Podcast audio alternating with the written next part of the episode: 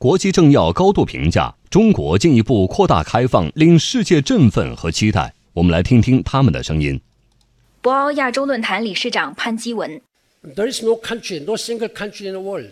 世界上没有任何一个国家可以单独存在和发展，这就是为什么我们需要共建共荣。我们并不是在孤岛上生活，我们必须要团结。We have to live together. 法国前总理拉法兰：Something very important has been said. 奉行保护主义是没有赢家的，所以唯一的最好的出路就是国际合作，坚持开放。To develop international cooperation, opening up, opening up, and opening up. 美国商务部前部长卡洛斯·古铁雷斯说。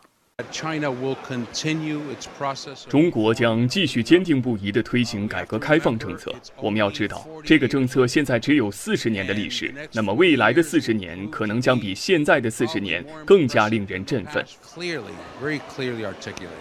针对中国扩大开放的一系列重大举措，不少嘉宾也表示非常期待，希望在构建人类命运共同体的大道上，共同开创双赢、多赢的新局面。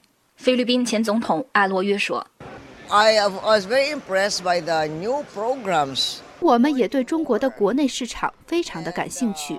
我们对十月份将在上海举行的中国进口博览会非常期待。And we are looking forward to the import fair。”不少企业家认为，中国扩大开放的决心和举措鼓舞人心，给企业带来利好。格力电器董事长董明珠在听完演讲后，兴奋地说：“这充分体现了中国的大国风范。可以说每一句话都讲得非常的精彩。最关键的，我就体现出我们大国的风范。另外，我们觉得整个中国未来的这个发展战略不是局限于在中国，而是世界。”百度公司总裁张亚勤表示，在复杂的国际局势大背景下，主旨演讲给企业吃了一颗定心丸。讲到四项啊，改革开放大举措。